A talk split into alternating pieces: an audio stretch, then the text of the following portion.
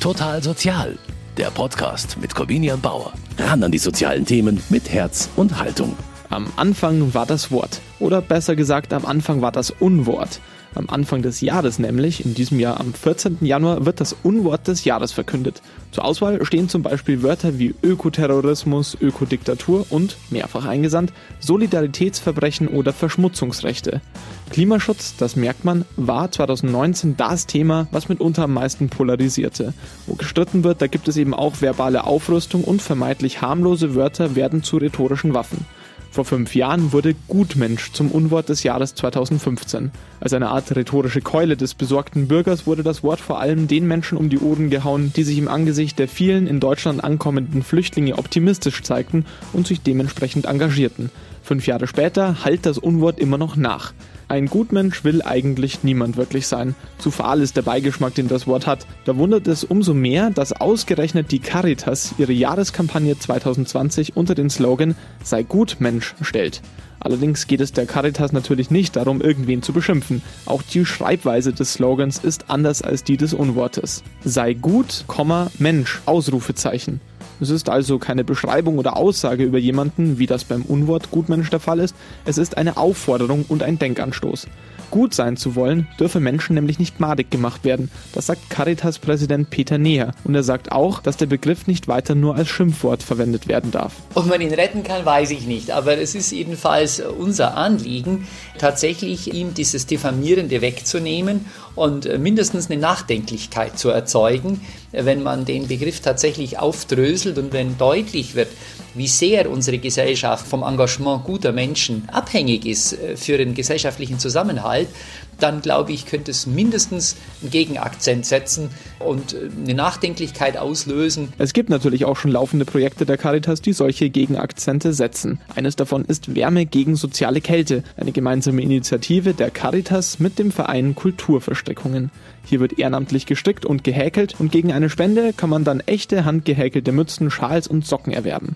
Mit dem Geld werden dann Bedürftige und Wohnungslose unterstützt. In Total Sozial sprechen Caritas Freiwilligenmanagerin Yvonne Möller und die Gründerin der Münchner Kulturverstrickungen Agnes Maria Forsthofer über die Idee hinter dem gemeinsamen Projekt. Außerdem erzählt Unwort des Jahres Jurymitglied und Linguistikprofessorin Nina Janich, wie Gutmensch 2015 zum Unwort des Jahres wurde. Und mit dem Caritas-Präsidenten Peter Neher habe ich auch noch darüber gesprochen, wie die Caritas den vermeintlich verpönten Gutmenschen wieder salonfähig machen will.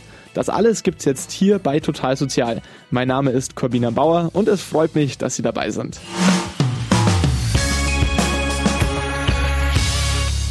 Sei Gutmensch. Das ist das neue Jahresmotto der Caritas in Deutschland. Man soll also ein guter Mensch sein, Gutes tun. Das ist natürlich schon ein ziemlich hoher Anspruch, oder zumindest klingt es so. Wie einfach das aber auch sein kann, das habe ich mir im Münchner Stadtteil Giesing angeschaut. Dort lädt die Initiative Wärme gegen soziale Kälte dazu ein, Gutes zu tun und zwar mit Stricknadeln.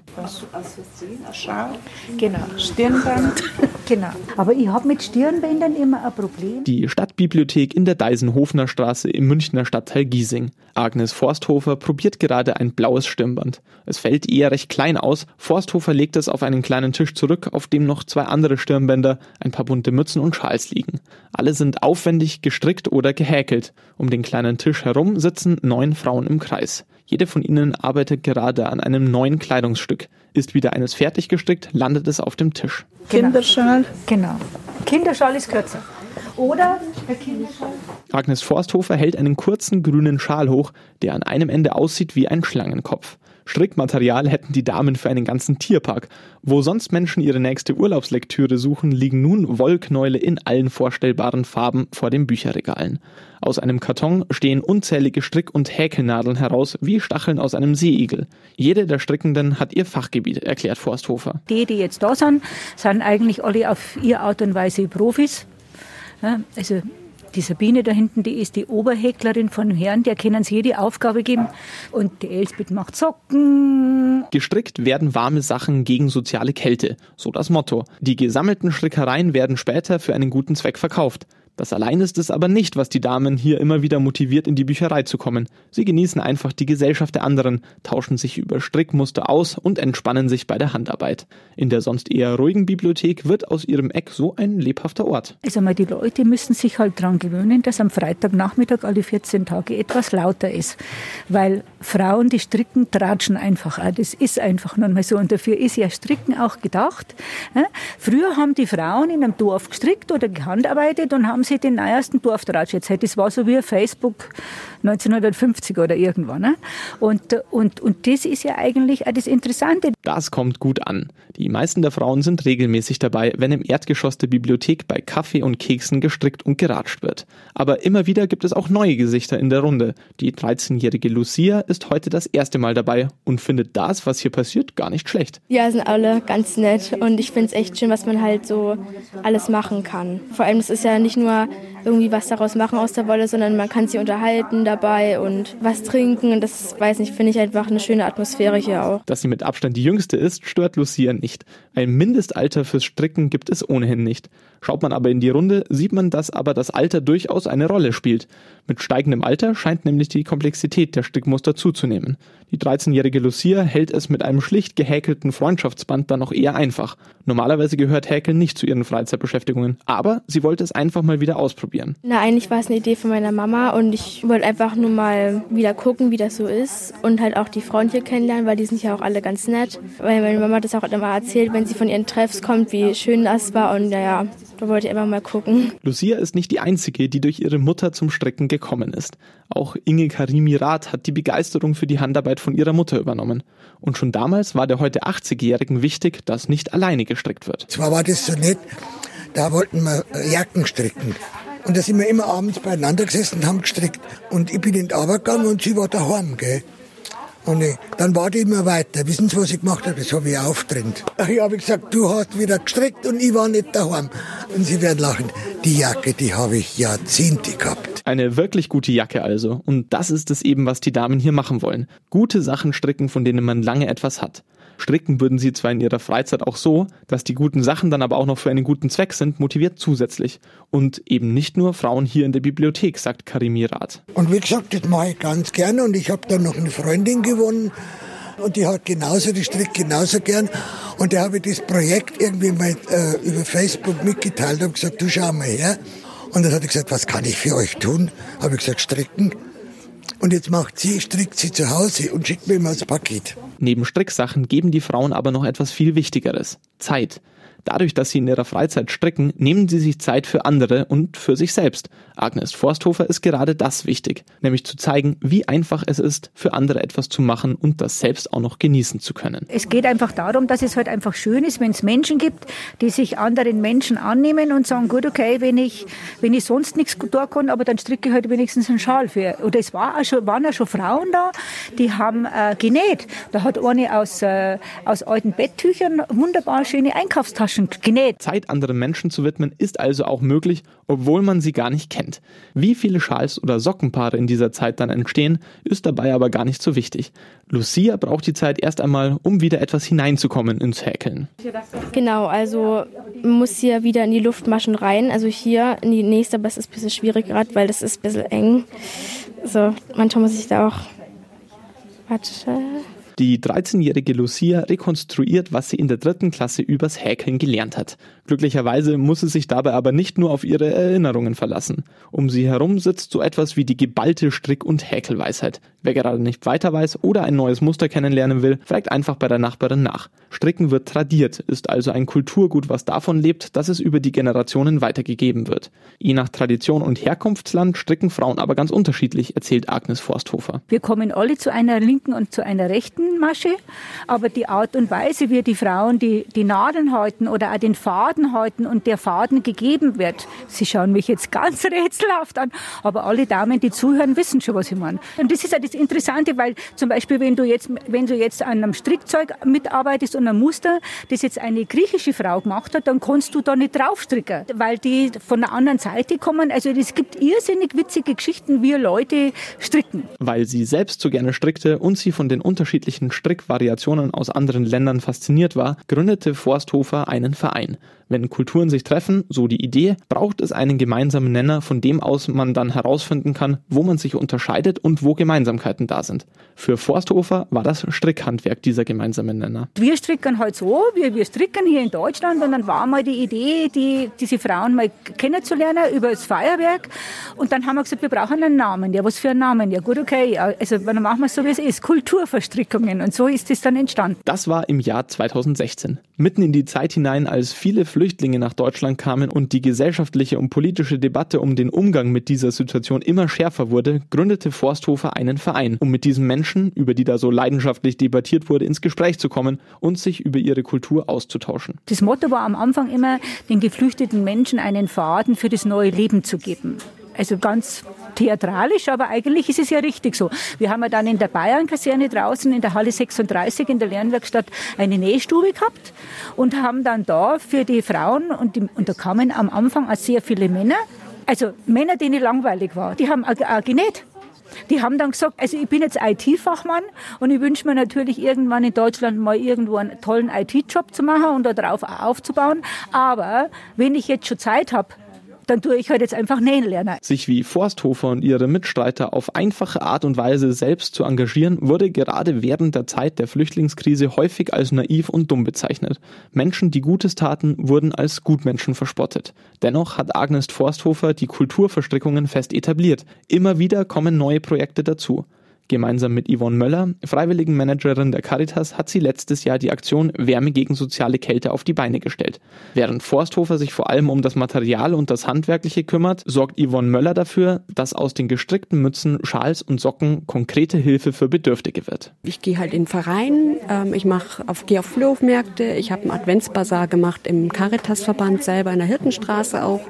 Also so in Nachbarschaftstreffs, praktisch überall eben gehe ich halt hin, lege die Sachen aus erzähle die Geschichte dann dazu und dann wird es gegen eine Spende weitergegeben. Gerade dieser Schritt ist der springende Punkt. Klar brauchen Obdachlose genauso wenig wie Flüchtlinge nicht massenweise Strickwaren. Aber trotzdem kann ihnen mit dem Gestrickten an der Stelle geholfen werden, an der sie es wirklich brauchen, erklärt Yvonne Müller. Also die bedürftigen Familien oder Obdachlosen, die bekommen praktisch das, was sie brauchen. Sprich jetzt Unterwäsche, Winterschuhe, also solche Sachen. Die bekommen jetzt auch kein Geld in dem Sinne, sondern wirklich Artikel, die sie brauchen. Also ich weiß halt, dass zum Beispiel Obdachlose höre ich momentan, die brauchen ganz viel Unterwäsche, Thermounterwäsche, Winterschuhe oder auch Schlafsäcke, ja, oder auch Hygieneartikel, ähm, was alles so für uns verständlich ist.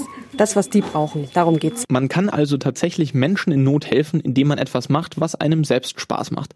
Und wenn man weiß, dass das Hobby auch noch einen tieferen Sinn hat, motiviert das viele zusätzlich, sagt Möller. Es ist halt für sie sehr schön, dass sie eben hierher kommen können, hier in einer Runde sind, das was so zentral ist und stricken mit anderen gemeinsam und wissen genau, das, was sie gestrickt haben, das geht jetzt nicht einfach in irgendeinen Haushalt oder verloren, sondern das Geld daraus, das geht wiederum in das Soziale rein. Das ist vielen auch sehr wichtig. Also auch mir selber, ja, dass ich, also ich kann den Frauen eben sagen, so, wir haben jetzt 1000 Euro eingenommen. Schaut mal, dafür sind eben, weiß ich nicht, 50 Winterschuhe gekauft worden und die haben, Männer haben sich sehr darüber gefreut. Mit einfachen Mitteln Gutes tun, das funktioniert. Zumindest hier in der Stadtbibliothek in der Deisenhofener Straße im Münchner Stadtteil Giesing. Ob Yvonne Möller ihre Mitstrickerinnen deshalb als Gutmenschen bezeichnen würde? Ja, das ist ein gutes Wort, ja. Aber ich sehe sie auch als Gutmenschen, aber auch mit als Kerzenlichter. Mag vielleicht jetzt komisch für Sie klingen. Sie verströmen für mich ein Kerzenlicht für andere Menschen.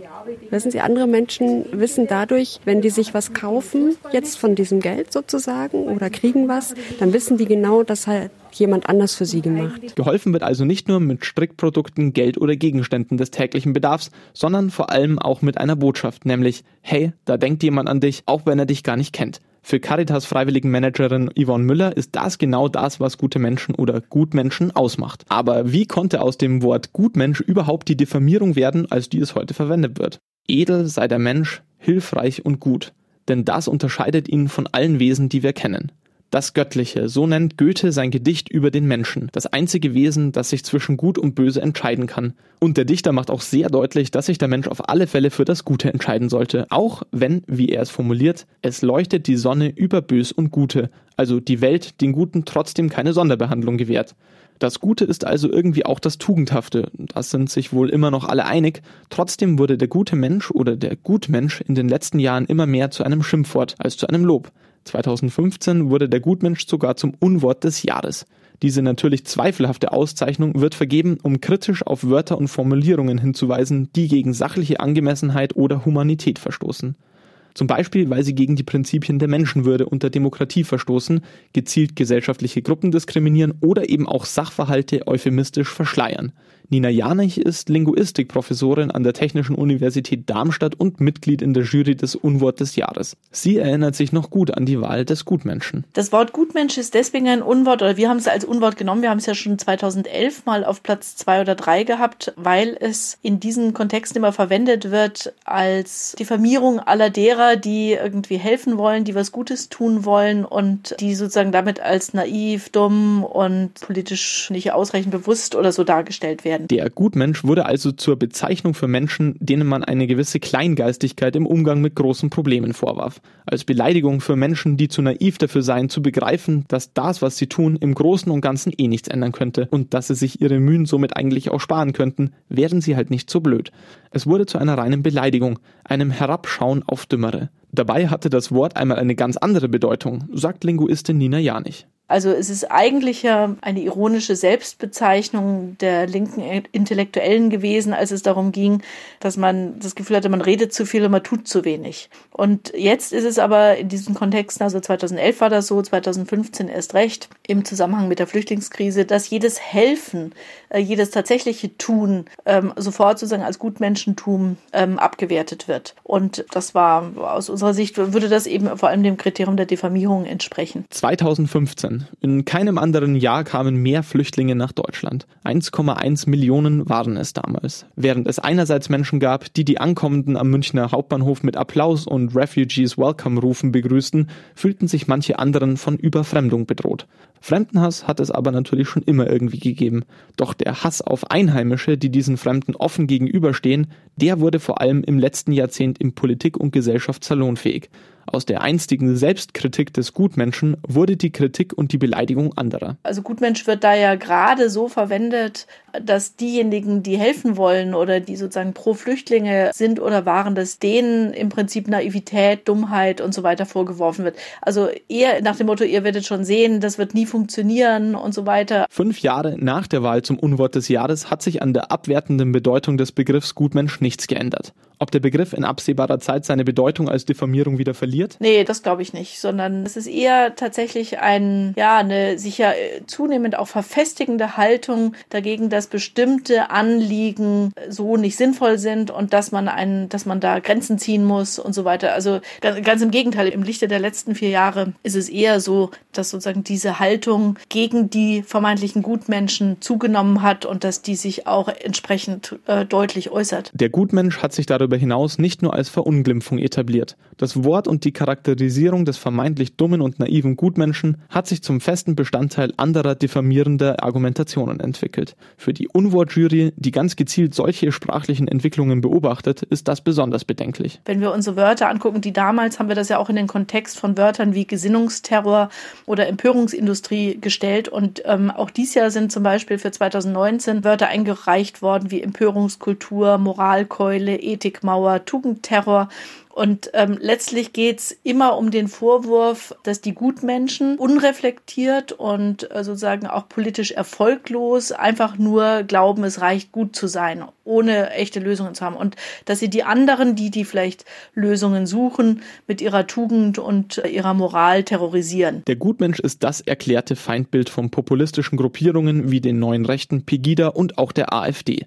Durch ihre wachsende Popularität und auch den steigenden Rückhalt in der Gesellschaft prägen sie auch die die Entwicklung der Sprache und überschreiten rote Linien, wie es das früher so nicht gegeben hätte, sagt die Linguistikprofessorin Nina Janich. Immer schon in gesellschaftlich angespannten Situationen ist Sprache immer schon ein wichtiges Instrument, um sozusagen Positionen zu besetzen, Werte zu besetzen, Begriffe zu besetzen. Und das versuchen natürlich alle Richtungen gleichermaßen. Was ich beunruhigender finde, ist, dass inzwischen viel gesagt werden kann öffentlich, ohne dass es sofort Anstoß erregt. Noch vor zehn Jahren gab es durchaus Politiker und Politikerinnen, die zurücktreten mussten wegen bestimmter Äußerungen. Im Moment wird Sprache politisch auch so benutzt, wie man sie bis vor kurzem nicht mehr, Gott sei Dank, benutzen konnte oder nicht mehr sollte, weil dann auch viele Leute gesagt haben, so können wir nicht miteinander reden oder übereinander reden. Dass damit gerade auch die Menschen getroffen werden, die sich eben sozial engagieren, ist auch das, worauf die Caritas aufmerksam machen will. Doch was hat sich die Caritas eigentlich dabei gedacht, dass sie das ausgerechnet mit einer Art Wortspiel mit dem Gutmenschen macht? Eigentlich, das haben wir ja gerade eben schon gehört, ist es ja ein Unwort. Aber eben auch nicht nur. Das sagt zumindest der Präsident des Caritas-Verbandes Peter Neher. Ja, ich denke, es war einfach bewusster Akzent, weil ja dieses Thema ein guter Mensch zu sein oder das Thema Gutmensch eigentlich in den letzten Jahren ähm, häufig pauschal als naiv, dumm und weltfremdes Helfersyndrom abqualifiziert wurde. Und äh, wenn man mal vom äh, Gutmensch es aufdröselt, dann heißt sei ein guter Mensch. Und ich denke, wo wäre unsere Gesellschaft, wenn sie nicht viele gute Menschen hätte, äh, die sich ehrenamtlich in den unterschiedlichsten sozialen äh, und gesellschaftlichen äh, Handlungsfeldern wirklich aktiv einbringen würden. Und dennoch musste auch näher in den letzten Jahren erleben, wie dieses soziale Engagement immer häufiger auch schlecht geredet wurde. Das hat natürlich äh, besondere Schärfe erfahren im Rahmen der Flüchtlingssituation ab 2015 und da haben sich ja gerade sehr, sehr viele ehrenamtliche äh, Kreise neben den beruflich Engagierten eingebracht und das ist zunehmend zum Problem äh, für bestimmte Kreise geworden, die man äh, durchaus als populistisch bezeichnen kann. Humanitäre Katastrophen führen auch immer dazu, dass viele Menschen helfen wollen eigentlich etwas Nobles und Ehrenhaftes, daher ja auch der Begriff Ehrenamt. Dass nun aber gerade diese Engagierten verstärkt ins Visier von Populisten geraten, trifft die Caritas auch ganz direkt. Immerhin ist sie der größte soziale Wohlfahrtsverband Deutschlands. Rund 13 Millionen Menschen nehmen die Hilfe, die der Verband anbietet, in Anspruch. Damit kann man die Caritas ohne weiteres als einen der wichtigsten Träger sozialer Verantwortung bezeichnen. 600.000 Menschen arbeiten hier und Hunderttausende engagieren sich darüber hinaus ehrenamtlich für die Caritas. Alles Menschen, die Gutes tun wollen und gute Menschen sein wollen. Mit dem Jahresmotto will die Caritas auch verhindern, dass diese Begriffe weiterhin anderweitig vereinnahmt werden. Das sagt ihr Präsident. Dagegen äh, gilt dieser Slogan und zu sagen, stopp, wir lassen uns hier einen guten Menschen nicht diffamieren, indem dass er einfach als dumm und äh, naiv abqualifiziert wird. Das ist der Hintergrund äh, gegenüber diesem konkreten gesellschaftlichen Trend, der da da ist. Und deswegen ist es eigentlich eine hochpolitische ähm, Aussage, wenn wir sagen, sei gut Mensch. Und zwar zu Recht, wenn du ein guter Mensch bist, weil damit hast du dich engagiert und engagierst du dich ganz wesentlich in unserer Gesellschaft. Die Caritas will dazu beitragen, dass soziales Engagement in der Gesellschaft wieder mehr anerkannt wird. Caritas. Der lateinische Begriff steht für Wohltätigkeit und Nächstenliebe gleichermaßen. Tugenden, die seit Menschengedenken und in allen Kulturen gepflegt werden. Dennoch stehen sie auch immer in Konkurrenz zur reinen Selbstsucht, die, wenn auch meist nur kurzfristig, auch zu den gewünschten Ergebnissen führen kann. So wie der Gutmensch auf der einen Seite in den letzten Jahren immer mehr zum Negativwort wurde, konnte sich auf der anderen Seite Egoismus mit zum Beispiel America First, Britain First und ähnlichem politisch wieder etablieren. Auch hier will die Caritas mit ihrem Jahresmotto Sei Gutmensch einen Gegenakzent setzen, sagt Peter Neher. Ich glaube, das kann man sehr wohl als einen Kontrast dazu bezeichnen, ob das America First oder Britain First oder I am First. Wer ein guter Mensch sein will und Gutes tut, der hat einfach ein Herz für die Notlagen anderer Menschen und dem geht es um den anderen, natürlich auch, weil es ihm selber Freude macht und weil er dabei auch selber was Positives zurückgemeldet kriegt. Das ist ja nicht verboten. Aber ich denke, der Blickwinkel ist tatsächlich auf den anderen hin und insofern ist es schon ein deutlicher Gegenakzent gegenüber nur an sich selber und an, äh, ja, ich sag mal, an das eigene Volk, die eigene Nation zu denken. Wer nur an das eigene Land denken will, schließt auch immer die Menschen in diesem Land aus, die anderer Meinung sind als er selbst.